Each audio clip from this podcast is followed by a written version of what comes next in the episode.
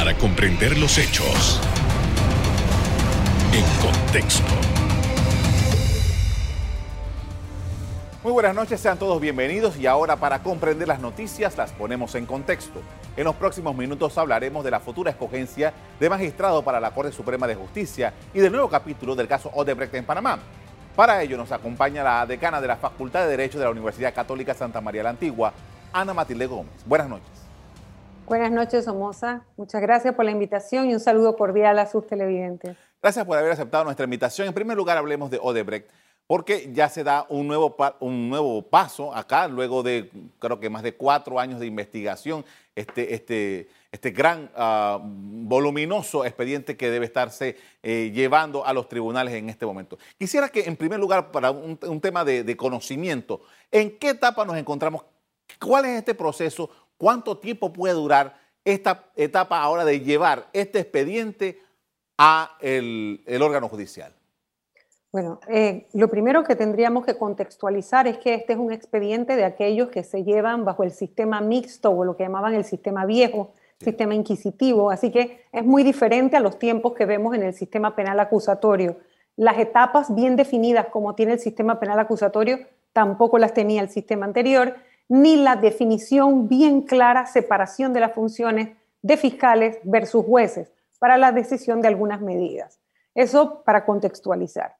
Eh, dicho esto, ahora acaba de terminar la etapa de investigación y con lo que se ha dado ahora, que es lo que se llama la vista fiscal, que se puede, se puede entender de manera coloquial como el resumen de la investigación, es allí donde se hace el recuento cronológico de todos los pasos que se dieron para llegar a las decisiones que se tomaron de indagar personas, entrevistar testigos o las declaraciones de los testigos, la práctica de pruebas, porque en el sistema viejo sí se puede hablar de pruebas durante investigación, los acuerdos que se celebraron, aquellos que se dieron de delación o de cooperación eficaz o de colaboración eficaz, y aquellos que se dieron que guardaban relación con personas que aceptaban inmediatamente su responsabilidad eh, y que están ya condenadas.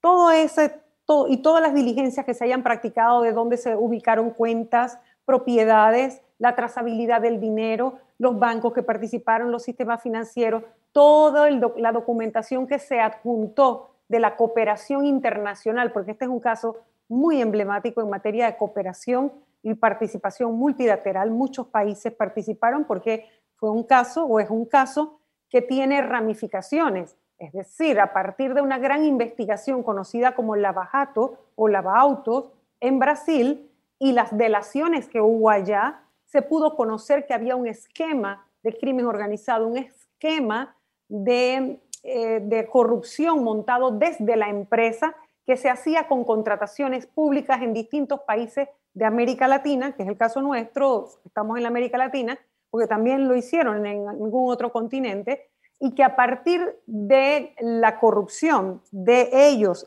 empresa constructora, a los gobiernos a través de sus funcionarios públicos o de sus políticos o de los partidos políticos en donación de campaña, en la utilización de testaferros, etcétera. A partir de eso y de la utilización de los sistemas, todo eso se pudo documentar en el expediente porque estamos en el sistema viejo que todavía manejaba expedientes, el sistema nuevo no los usa. Entonces, en este sistema, ahora este expediente, todos esos más de 2.000 tomos, cada tomo puede tener aproximadamente 600, 700 fojas u hojas, que es como más o menos lo que sirve para, para poder pasar páginas y, manipular el, el, manejo del expediente físicamente, poder abrirlo y que no se deshoje todo. Bueno, uno deja la cantidad de páginas que puede manejar. Así que son 2.000 de esos, más de 2.000, que van hacia el órgano judicial ahora a una etapa ya en la jurisdicción, es decir, la etapa de decisión que tiene ahí ahora sus fases en este momento, una que en el sistema nuevo se podría comparar con la intermedia, que es donde va a haber una calificación de la investigación. Es decir, ahora van a venir los jueces, en este caso los de liquidación, que son los que están viendo el sistema viejo, y van a evaluar la investigación y la van a calificar. En esa etapa estamos. Ahora, bien, es interesante este recuento y van a observar y van a calificar. Estamos hablando de 2.000 tomos, ¿no? O sea, estamos hablando de que... Son más, más, decía el informe. Entonces, estamos hablando de que estos jueces tienen la responsabilidad de estos jueces y sus equipos es leer todo eso. Ellos tienen algún plazo, ellos tienen, el sistema le da alguna eh, rigidez en cuanto a ese proceso que ahora tiene que darse para que ellos se enteren de todo esto que eh, efectivamente solamente está contenido en ese expediente. Bueno, pudiéramos pensar que estos jueces de liquidación, algunos de ellos han conocido de los distintos recursos que se han interpuesto en el camino durante la investigación y eso pudiera agilizar los términos. Ahora bien, no puede haber rigidez, por lo menos no la que uno pensaría, bueno, usted tiene tantos días, porque eh, estamos hablando precisamente de una investigación con dos características, muy voluminosa, el volumen incluye cantidad de imputados, cantidad de declaraciones, cantidad de pruebas que se han eh, documentado y que están, han sido aportadas al proceso, las asistencias o cooperación internacional, todo eso, que es el volumen, y por el otro lado, la complejidad. Entonces es un caso que tiene dos elementos que son fundamentales, complejidad y voluminosidad, o sea, volumen y complejo. No se puede tampoco pensar que en un tiempo perentorio y como quien diría inmediato vamos a tener esa calificación.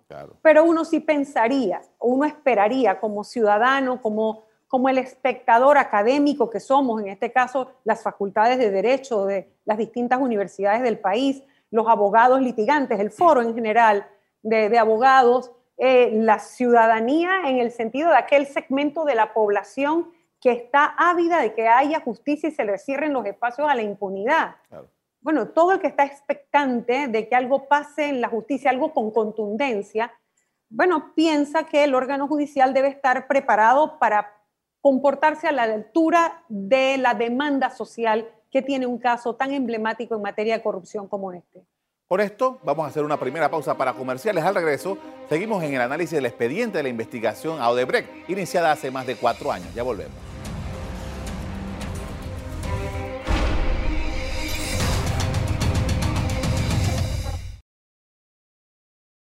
Estamos de regreso con la decana de la Facultad de Derecho de la USMA, Ana Matilde Gómez, con quien hablamos de temas relativos al sistema de justicia y estamos hablando sobre el tema de Odebrecht. Y en esta oportunidad quería preguntarle porque lo que ha salido, el comunicado, las, las noticias que han estado saliendo, dice, bueno, el caso, principalmente estamos hablando de un caso de lavado de activos. Y, alguna gente se pregunta, bueno, ¿y qué pasó con la corrupción? es un delito diferente. ¿Qué evaluación hace usted sobre esto? Es que ambos están incluidos. La investigación es por ambos delitos porque los delitos, el delito precedente, el blanqueo de capitales o el blanqueo de activos, como usted bien lo señala, o el lavado de activos, como también se le conoce, tiene un listado de delitos que le deben preceder para encontrar que se utilizó eh, a través de la figura de ese delito primario, entonces se lavó dinero, para decirlo de una manera sencilla. Entonces, la corrupción, entendida como delitos contra la administración pública, porque no solo puede ser que no haya solamente actos de corrupción, también puede haber alguna otra modalidad de delito contra la administración pública. Corrupción es una de ellas, de las tantas figuras, y puede haber enriquecimiento ilícito, por ejemplo, puede haber peculados, puede haber tráfico de influencia, o sea, puede haber distintos delitos contra la administración pública, pero la corrupción definitivamente que el hecho de que haya servidores públicos que hayan pedido o hayan recibido porque les ofrecieron cualquiera de las formas de corrupción para hacerse con dinero mal habido, producto de hacer o no hacer algo propio de su cargo, es decir, si yo llamé a una licitación, estamos hablando de una constructora y no cualquier constructora, un consorcio, un conglomerado de empresas dedicadas a la construcción que por todos los países de América Latina establecieron un modus operandi. ¿Cuál fue? Hacerse de contrataciones públicas, es decir, obras públicas, a partir de sobornos a quienes tenían que o hacer el pliego de cargos, llamar a la licitación, evaluar a los participantes o a los proponentes, eh, los que tenían que inspeccionar las obras, los que tenían que establecer o hacer las adendas, y a cualquiera de esas cualquiera de esos instrumentos puede haber servido para eh, englobar los precios, es decir, cobrar más por las cosas o cobrar por cosas que no se hicieron, que estaban en el pliego y después se eliminan, ¿verdad? al querer de la, de la parte, o porque se pide una coima, porque se pide o porque se ofrece, para que se desconozca a otros proponentes o para que no participen, etc. Debe puede haber una gama de actuaciones que llevan entonces finalmente al blanqueo, al lavado, es decir, a la utilización del sistema financiero.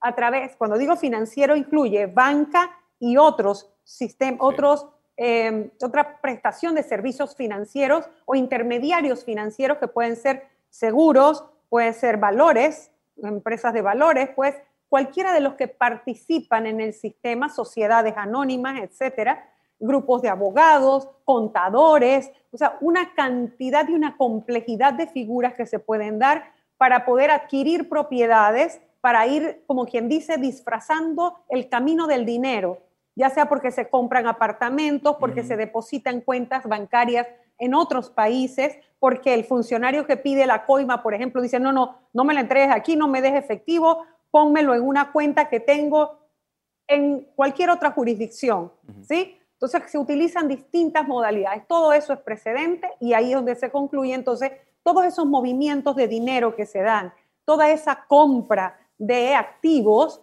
son el resultado del delito que le antecede o le precede, que es el de, puede ser la corrupción u otra modalidad de delito contra la administración pública. una de las cosas que más se ha hablado en Panamá en los últimos años, desde que inició esta investigación, creo que es del 2016, es que el los nombres de las personas involucradas. Y entonces, ahora que ya se anunció que este expediente va al, órgano judicial, dice, bueno, y los nombres, se, han dicho, de acuerdo con la, información oficial del Ministerio Público, son 50 personas y una, eh, una persona jurídica que son los señalados aquí. Ahora, ¿qué, dice la ley sobre esto? ¿Por qué eh, no se puede todavía saber esos nombres? ¿Qué es lo que procede en este caso?